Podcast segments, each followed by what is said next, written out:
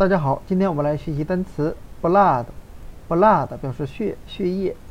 我们可以用联想法来记这个单词，将 b l o o 联想成数字六千一百，后面的 d 字母联想成汉语的的。人体内含有六千一百毫升的血液，我们可以这样来进行联想。那实际上呢，是人体内含有大约五千三百毫升左右的血液。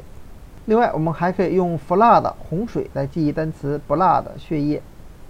啊，我们可以用洪水的洪联想成红色的红，人体内流动着红色的血液，那就是 blood 了。